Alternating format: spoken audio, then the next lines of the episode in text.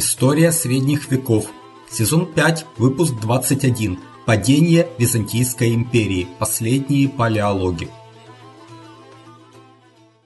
Здравствуйте, э, меня зовут Валентин Хохлов. Э, мы продолжаем цикл об истории средних веков. Пятый сезон этого цикла, в котором мы говорим об истории Византийской империи. И, в общем-то, мы дошли до конца этого сезона. Э, потому что в этом выпуске будет падение Константинополя, последние палеологии и, в общем-то, такой невеселый э, выпуск. Но, тем не менее, вот такая история. Невеселого много в нашей жизни, к сожалению, в частности в современности.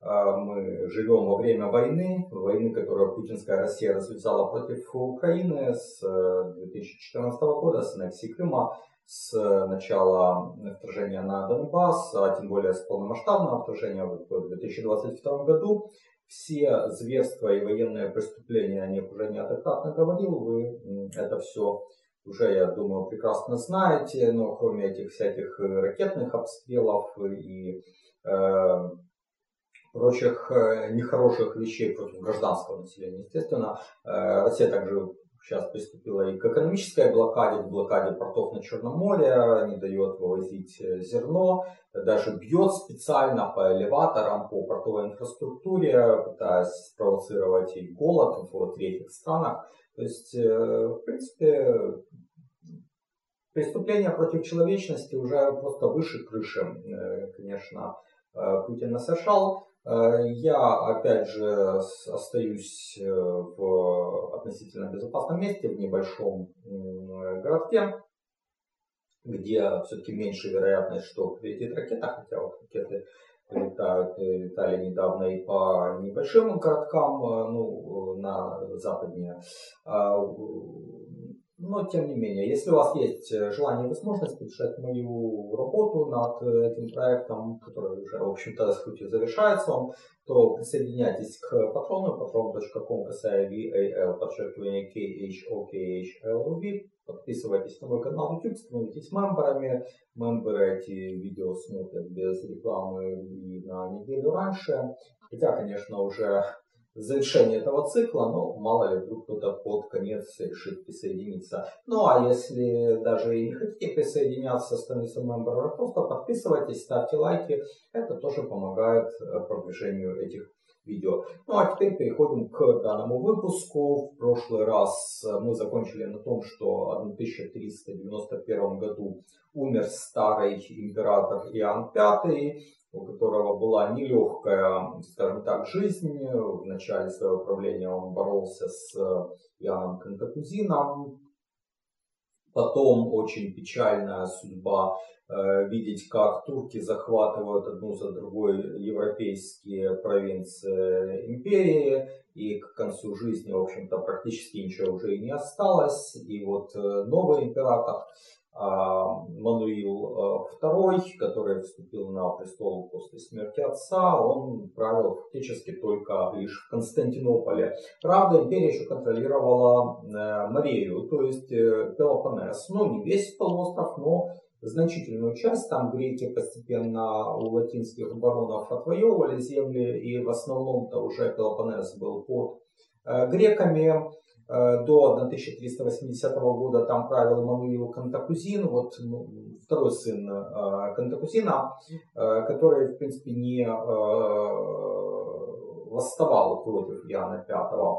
Ну а затем вот тот самый его старший брат Матвей, который изначально-то восставал против Иоанна V и потом, соответственно, ничего не имел, но в конце концов, после смерти брата он тоже там немножко правил в э, Марии. А после этого деспотом Марии стал сын Иоанна V Федор. Ну, у Иоанна V было несколько сыновей. Э, вот один из них стал э, деспотом Марии. В 90-х годах XIV века Греки попробовали сделать э, Пелопоннес э, своим последним оплотом. Они построили на Коринфском перешейке стены. В принципе, перешеек он небольшой. Это единственная сухопутная связь Пелопоннеса с э, Средней Греции. И вот эти стены, они считали, что они сдержат турок, но в ответ султан Баязид вызвал на суд к себе императора Мануила II и деспота Марии Федора. Там суд был э, довольно скорый, их присудили к смерти, но э, они сумели подкупить э, визиря э, и спаслись. То есть оба палеолога, и император, и деспот смогли бежать от э, верной смерти. Э, и после этого Мануил II, подобно отцу, обращается к папе. Ну, в тот момент, правда, было уже два папы. Был папа в Авиньоне еще, и был уже папа в Риме, но они друг с другом э, конфликтовали, естественно.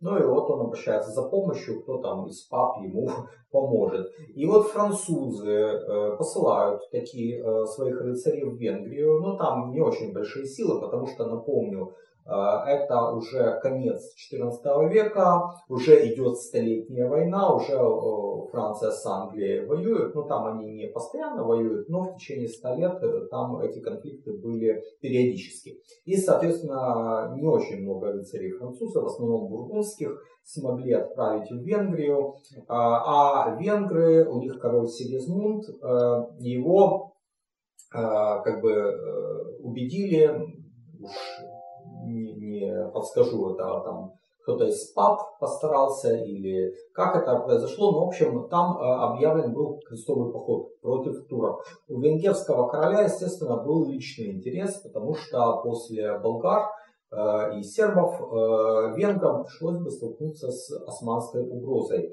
И вот венгры с помощью там западных рыцарей, ну тех же французов, выступили против турок э, в 1396 году и потерпели сокрушительное поражение при Никополе. А, вот. Э, и в том же году турки также без труда преодолели те стены, которые греки построили на Канинском перешейке и стали разорять Марею. Э, деспот Федор, который правил Мареей, пытался найти союзников в лице Венеции, но венецианцы предпочли заключить союз с турками. Император Мануил II на вот этом рубеже 14-15 веков, э, так же, как, в общем-то, и его отец, едет в большое такое европейское дипломатическое турне. Он едет к королю Франции, дальше он едет к королю Англии, его везде принимают с почетом, но и король Франции, и король Англии, они больше озабочены войной друг с другом. И реальной помощи императору не оказывают. А, в Константинополе Мануил оставил управлять племянника того самого Иоанна VII, о котором в прошлый раз говорили, который там и восставал, и как бы против дяди своего изначально они были в контрах, но потом как бы уже все, я так понимаю, что помирились. И поэтому Иоанн VII там в Константинополе правил на время отсутствия Мануила II. А, кстати говоря, Византию спас случай, потому что, в принципе, а, турки могли бы захватить Константинополь именно как раз тогда, на рубеже 14-15 веков, около там 1400 года. Ну, после поражения при Никополе христианские армии, в принципе, э, ничего не мешало уже э, покончить с Константинополем э, Баязиду, но э, у турок образовалась э, проблема, откуда не ждали. Как говорится, дело в том, что в 1400 году в Турцию с востока э, вторгнулся могучий мир Тимур, он же Тамерлан. Орда Тимура, а это вот реально огромное войско, э, разгромили э, Баязида, а у турок были тоже не маленькие силы по сравнению с э, Византией, например. У Византии были крошечные силы, у турок были силы в десятки тысяч, а сколько было у Тимура, затрудняюсь сказать, но наверняка гораздо больше, чем у Баязида. И султан попал в плен, и вскоре в плену умер. И там была тоже некоторая такая неразбериха у османов, потому что там в разных частях этой Османской империи стали править разные сыновья Баязида, которые друг с другом не очень ладили. И под шумок э, Иоанн VII, который тогда был на хозяйстве в Константинополе, начал возвращать под э, византийский контроль земли. Например, он вернул Тессалоники. А Мануил II тогда же, ну, через пару лет после этого на радостях возвращается в Константинополь из Европы. Э, там с ним Иоанн VII как бы не уже не вступает в противоборство. Наверное, они уже поняли, что лучше им держаться вместе, а то их легко турки одолеют. И тогда Мануил, вернувшись в Константинополь, вошел в сношение с Тимуром, и обещал ему платить дань. Но на самом деле Тимур на Византию не пошел. Э, я думаю, что скорее это не потому, что не хотел, а потому, что не мог. У Тимура не было флота. Он дошел до конца говоря, Малой Азии, до Босфора, но переправиться и угрожать Европейскому берегу он не мог за отсутствием флота. Ну, а может быть, у него что-то было и другое, также еще какие-то причины, но в итоге э, Тимур удовольствовался тем, что император император э, обещал ему дань и ушел обратно к себе в Самарканд, и вскоре он там умер. И на время Византия получила передышку, потому что турки еще долго не могли отойти от этого разгрома. Ну, один из сыновей Баязида, там, который правил, это Сулейман. Он был другом императора Мануила. И, в принципе, все шло хорошо. Э, но э, были и другие сыновья, и между ними возникла вот уже горячая такая война, братоубийственная. Это был 1410 год. Э, Сулеймана убил его брат Муса. Это был воинственный фанатичный мусульманин, и он развернул широкомасштабные действия в Сербии, в Фессалии, в Македонии, то есть на европейском берегу. Он осадил Тессалоники, даже шел на Константинополь, но в 1413 году э, его убил еще один брат, Мехмед I. А Мехмед I тоже был другом Мануила, и таким образом Константинополь опять был спасен, и вновь Византия получает передышку. Османы еще восстанавливаются после разгрома от э, Тимура. Мануил тоже наводит э, порядок в своей стране, то есть он постепенно объезжает свои владения, там э, восстанавливает государственное управление. Был он и в Тессалониках, потом поехал в Марею. Там главный город Мареи это была Мистра тогда. И вот Мануил там несколько лет живет в Мистре и обустраивается. А, и греко-турецкий мир продолжается до 1421 года, когда султан Мехмед I э, умирает, и трон занял его юный 17-летний э, сын э, Мурад. А был еще один сын, ну, он был в Константинополе. Даже не сын, там не, не, вообще непонятная история. В Константинополе был некий Мустафа, скажем так. Его еще называют лже-Мустафа. Потому что был и сын Мустафа настоящий, но о нем чуть позже.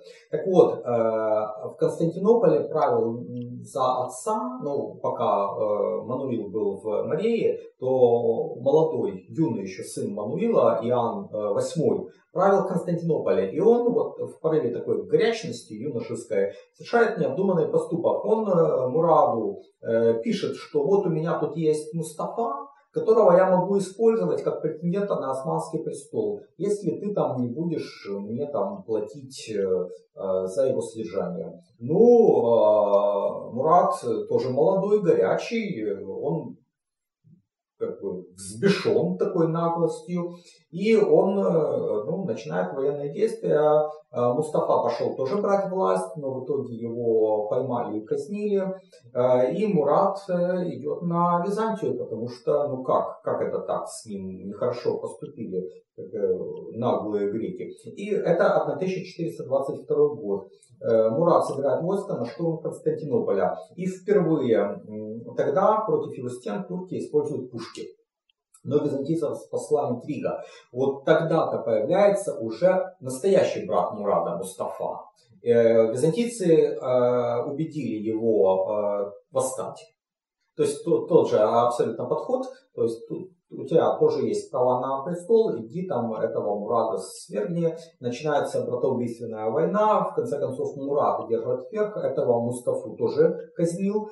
А, и, но в итоге его отвлекло, а, это восстание Мурада, ой, а, Мустафы от взятия Константинополя.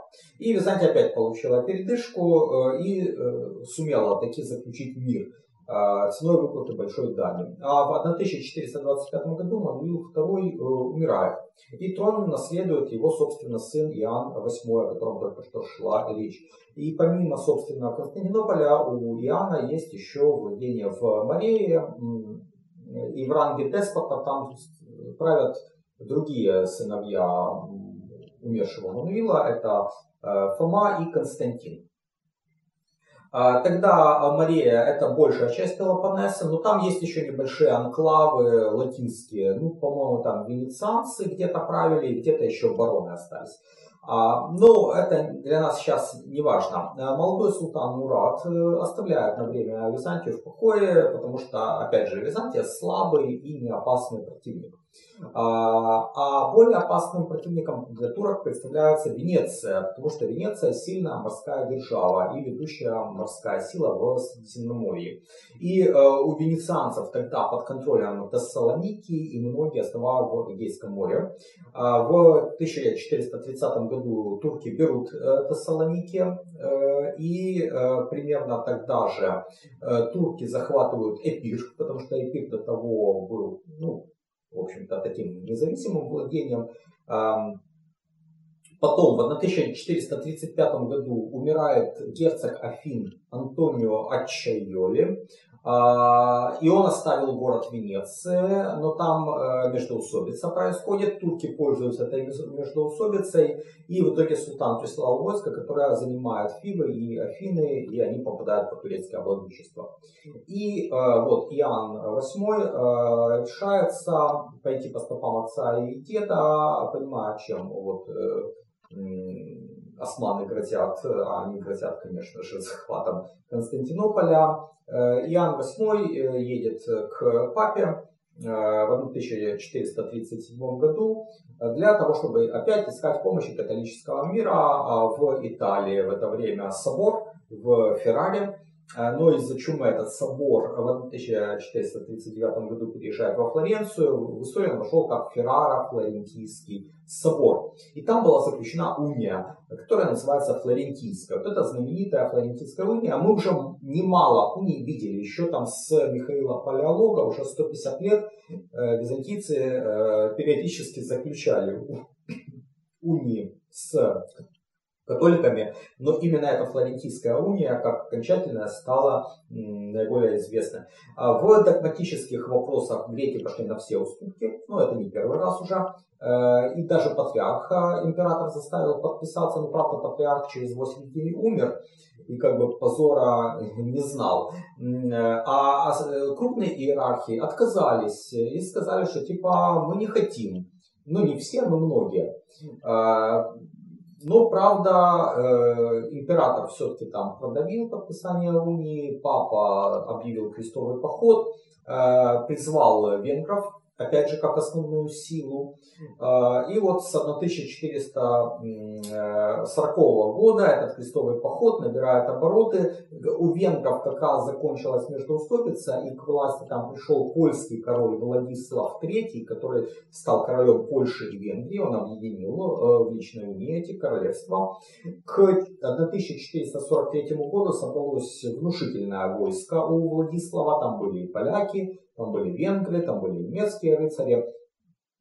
И вот Владислав разбивает османов и идет в Болгарию, занимает Софию, идет на восток. То есть, в принципе, это довольно большой успех христианского мира. Турки пытаются замириться с Владиславом. Там был такой Сигетский договор. А, турки уступили Венгрии Валахию, то есть э, юг нынешней Румынии. А сербам уступили Боснию, граница проходит по Дунаю между турками и венграми. Но Владиславу этот успех вскружил голову, его там уговорили нарушить договор и уже э, в следующем году э, идти дальше на Варну. Это 1444 год. В ноябре этого же года происходит генеральное сражение, это знаменитая битва при Варне. А, в которой турки на голову разгромили войска Владислава, и сам а, король погиб в этой битве. Но не в последнюю очередь, потому что там был венгерский такой воевода Хуняди, который вроде как его несколько предал. Ну или, по крайней мере, играл какую-то такую хитрую игру. Но в итоге мы с этим воеводой еще столкнулся. В итоге 1444 э, год, самое начало, когда еще кажется, что Владислав побеждает. Иоанн VIII возвращается в Константинополь, потому что ему кажется, что все, уния дала плоды. Он озабочен выбором нового патриарха, который был бы лоялен делу унии. Но неожиданно он встречает противоборство со стороны греков, которые абсолютно не хотят подчиняться папе и латинскому обряду. И как горожане, масса горожан, так и многие крупные церковные иерархи. Ну, несмотря на это, Иоанн все-таки продавил там своего патриарха, назначил, но стал не очень популярен э, в городе. Но тем не менее, когда происходит разгром при Варне э, и погибает Владислав, то у, Иоанна и его надежды рушатся, потому что все, турки уже разгромили христиан, э, некому помочь, некому прийти на помощь Константинополю, в городе воцаряется отчаяние и уныние, э, и тем более горечь от того, что заключили унию, а она оказалась бесполезной. Императора все ненавидят уже открыто за то, что он предал дело веры, считают, что это вот кара Божья, и все большее влияние приобретает его младший брат Константин, который был объявлен наследником. А в 1446 году султан Мурат штурмует стены на Каринском перешейке опять с помощью пушек, он их разбивает. Каринф взят, турки начинают продвигаться в Марею, они осаждают Мистру, Патры, но они эти города не взяли, они отошли в Фивы, там опять же Мария получила передышку. Дальше, 1448 год, еще одна важная победа турок, э, опять же на Косовом поле над сербами э, и венграми, потому что вот этот Хуньяди, э, воевода, он стал регентом Венгрии после гибели короля Владислава. Э, и Хуньеди уже идет э, на э, турок, но его предают сербы, потому что сербы уже прочно в союзе с турками. И вот эта вторая битва на Косовом поле, это такой окончательный гвоздь в крышку гроба Византийской империи. А Иоанн VIII не выдержал как бы вот этой всей навалившейся на него такой беды и э, умер в этом году. Вот уже около 20 лет я увлекаюсь историей средних веков, читаю книги и смотрю передачи, а недавно начал и сам создавать видео и подкасты на эту тему. Это мое хобби, и я создаю контент совершенно бесплатно. Но если у вас есть желание и возможность поддержать мой труд материально, то присоединяйтесь к моему сообществу на сайте Patreon. Оно называется по моему имени Вэл Хохлов. Patreon patreon.com касая VAL подчеркивание KHO KHLOV. Не забывайте подписываться и на мой канал в YouTube. Его можно найти также по моему имени Вэл Хохлов. И трон э, Византия переходит его брату Константину XI. Он тогда был в Марии, которую он правил, там же его короновали. У Константина были еще братья Фома и Дмитрий, но они не оспаривали его власть. Помощь Византии могла бы оказать Венеция. Даже рассматривался брак э, Константина на дочери Дожа э, Фискария. А, но греки сочли ее недостаточно знатной, и в итоге венецианцы обиделись. А, а в общем-то, зря греки так поступили, потому что венецианцы могли бы оказать им какую-то помощь. Но тем не менее, помощь-то грекам в итоге оказали даже венецианцы. Э, но до 1451 года турки решительных действий не предпринимали. Но в этот год умирает султан Мурат II. Вот этот султан, который был еще молодым и горячим, в начале нашего повествования э, этого выпуска. Э, сейчас он уже был не очень молодым и не очень горячим, и поэтому он активных действий не предпринимал. Но э, на трон зашел его юный сын Мехмед II. Вот. И он, опять же, молодой и горячий. Ну, как, в общем-то, наверное, все турки. Мы неоднократно сталкивались, как приходит молодой, юный султан, то он сразу начинает активные завоевательные действия. Ну, не исключение и Мехмед II. Он был человеком жестоким, властным, решительным, энергичным.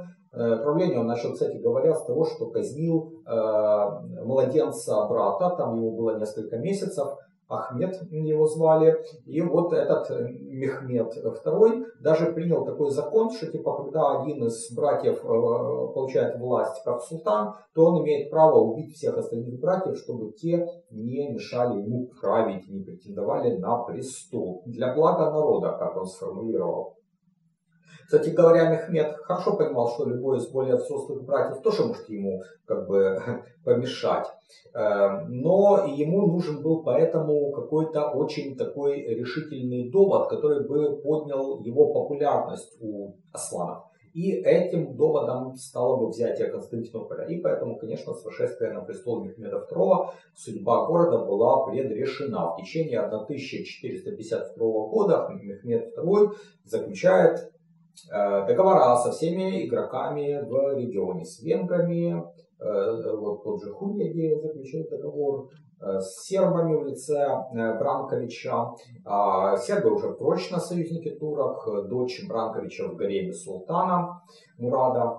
Вот, с Венецией, с Рагузой, с генуэзцами, у которых колония в Пере, ну, Галата, и на островах Хиос и Лесбос с рыцарями на Родосе. То есть все по периметру уже связанные обязательствами.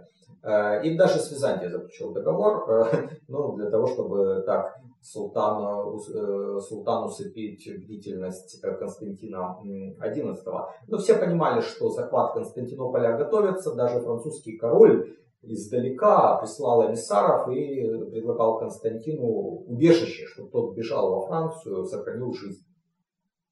Константин пытается договориться с папой, не очень успешно, потому что греческое население э, против унии, э, да и к самому Константину население э, города относится с подозрением, но не таким, как не с такой ненавистью, как его старшему брату. Но все-таки Константин тоже как бы за унию, тоже с папой там пытается договариваться. Папа, в свою очередь, тоже недоволен, потому что он видит, что греки унии не хотят, он подозревает, что его там обманывают. То есть он тоже не очень горит желанием помогать грекам, но тем не менее папа присылает к Константину кардинала Исидора, который был бывшим киевским митрополитом. Ну, сам Исидор он грек, был киевским митрополитом, потом он принял унию, стал кардиналом.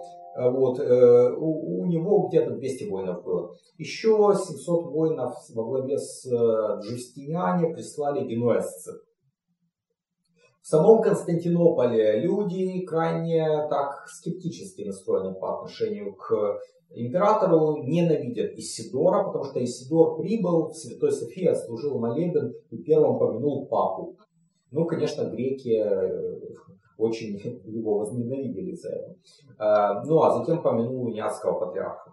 А, ну и под влиянием улицы даже правительство Висанти, которое возглавлял такой Лука Натара, проявило неразумность.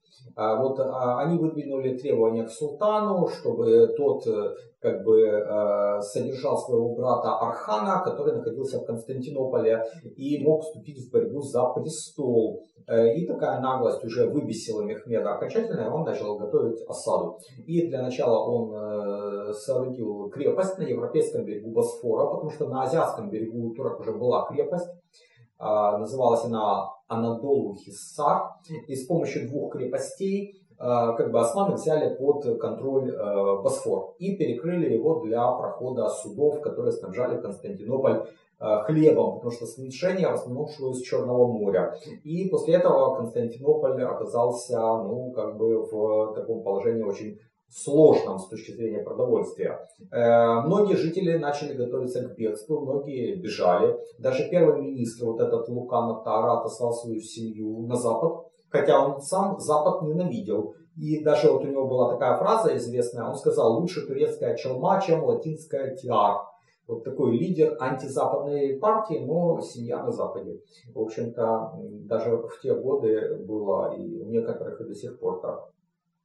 Сам император Константин, напротив, пытался с Западом иметь хорошие отношения. Он опирался и на Исидора, и на Джустиниане. Исидору он получил, поручил охрану дворца.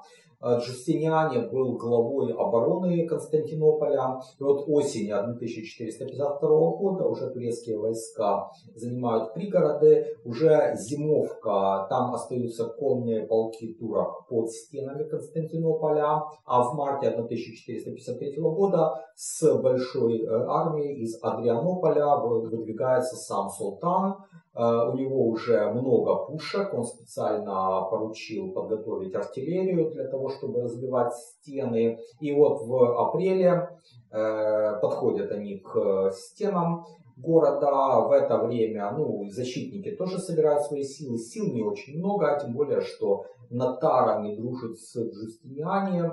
Э, Натара не дает Джустиниане пушек когда греки сами пытаются, император пытается собрать э, всех, кто может э, держать оружие на защиту города, то набирается чуть менее 5000 человек. И они не очень хорошие войны. Лучшие войны это латиняне, это вот 200 человек у Исидора и 700 у Джустиниане. Братья Константина, которые правили в Марии, никакой помощи не прислали. 12 апреля турки начинают осаду, начинают обстрелы э, стен. Феодосия из пушек. Стены мощные, крепкие, но им почти тысяча лет. И постепенно пушки начинают разрушать эти стены. А, но пушки тоже несовершенны, поэтому им так быстро обрушить стены не удается. Там э, византийцы латают Э, эти стены, э, как бы такая довольно патовая ситуация. И вот 18 апреля султан назначает генеральный штурм, э, и защитники города его отбили. Турки понесли гигантские потери, а, и на время там опять передышка. 20 апреля три генуэзских корабля прорывают морскую блокаду Э, и там какие-то припасы в город они привозят. Э, султан в бешенстве, э, потому что без морской блокады взять Константинополь вряд ли возможно. И он тогда поручает сделать такое грандиозное мероприятие. Деревянный настил был сооружен через Галату, ну там через Перу. Я так понимаю, что севернее, чем генуэзская колония. Э, я был в Стамбуле, э, и эта часть, она как бы такая холмистая, гористая. Э, я даже не представляю, как турки умудрились перетащить волоком суда из Босфора в Золотой Рог, во внутреннюю бухту Константинополя, именно там, через Перу. Но им это удалось. Около 70 кораблей они перетащили, а, а укрепления Константинополя со стороны Золотого Рога были э, слабенькие, потому что никто не ожидал, э, что будет атака с этой стороны. Вообще, это сама бухта, Золотой Рог, греки ее перекрывали цепью, и они считали, что никто из врагов в эту бухту прорваться не сможет. И когда там оказались турецкие корабли, это был большой удар. Но тем не менее, это не окончательная гибель Константинополя.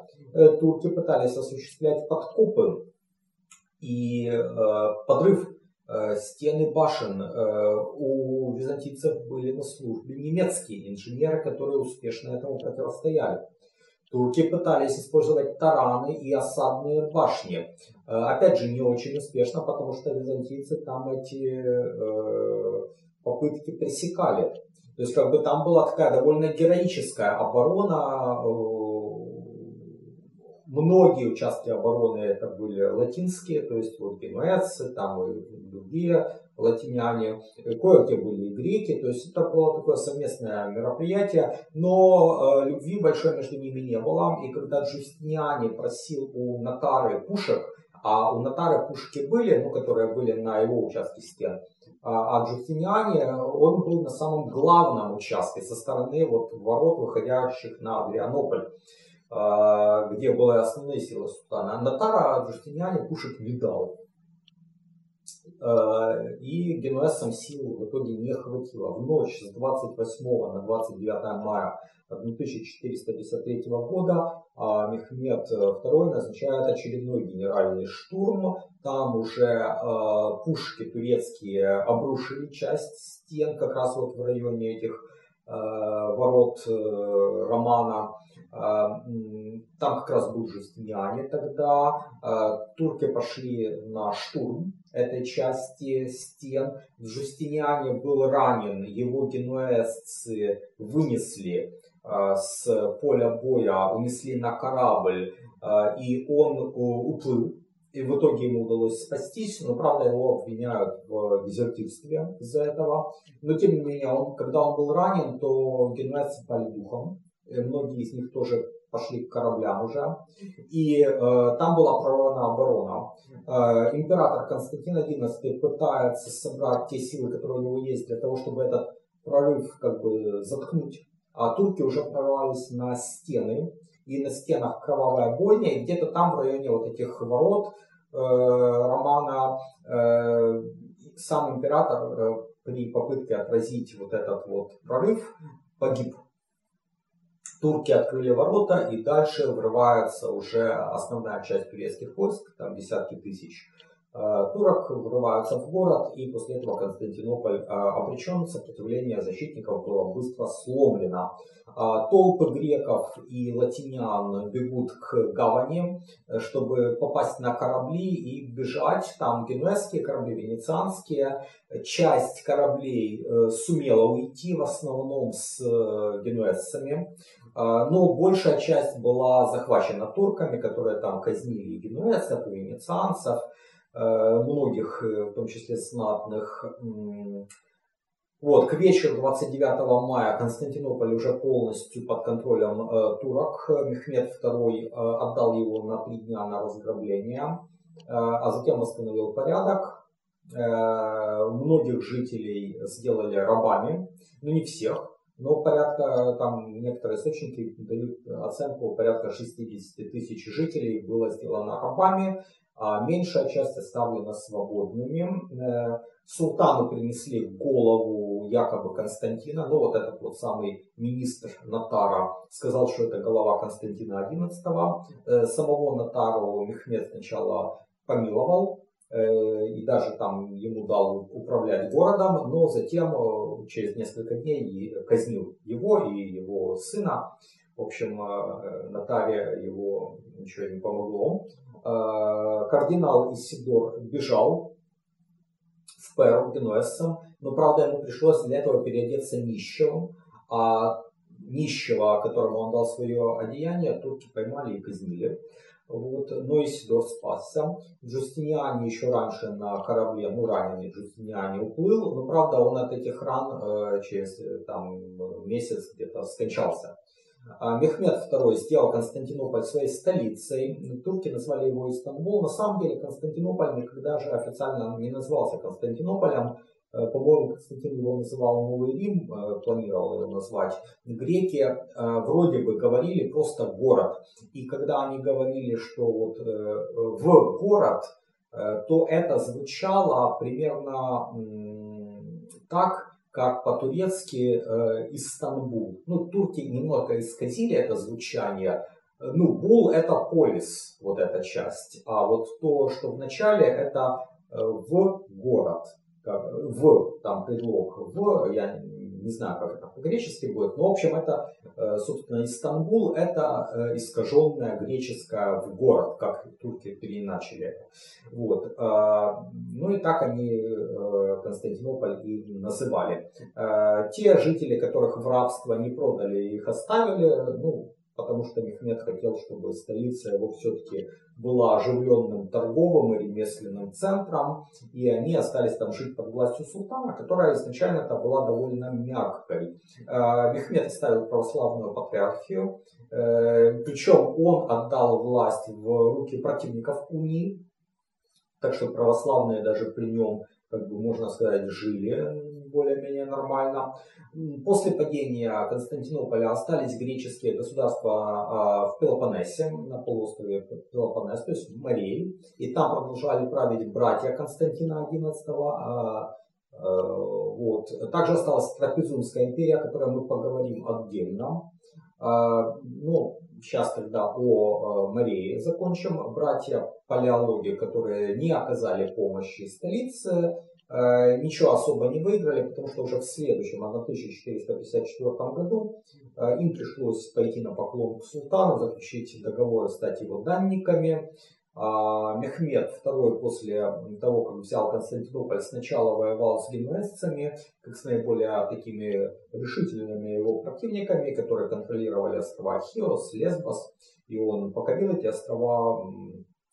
После этого уже обратился на а, Пелопоннес, там вот был э, Фома, палеолог, деспотом, он перестал э, платить дань, и тогда э, Мехмед II вторгся на территорию Пелопоннеса и быстро его покорил. Это вот к 1460 году произошло. Вот как раз именно в этом году уже пал Марийский деспотат. Сам Фома, палеолог, бежал на Карфу а, и оттуда в Рим. Э, и э, в Риме он уже был как император э, в изгнании, то есть он наследовал своему брату Константину. Фома считал себя императором Византии, и когда он умер, то этот титул императора перешел его сыну Андрею, который, в общем-то, такой последний из тех, кто носил титул императора э, Византии. Хотя, конечно, реально ни Фома, ни Андрей не правили. А реальным последним императором был Константин XI. Кроме того, у Фомы была дочь Зоя. Эту дочь выдали за московского князя Ивана III, и она более известна под именем Софья, палеолог.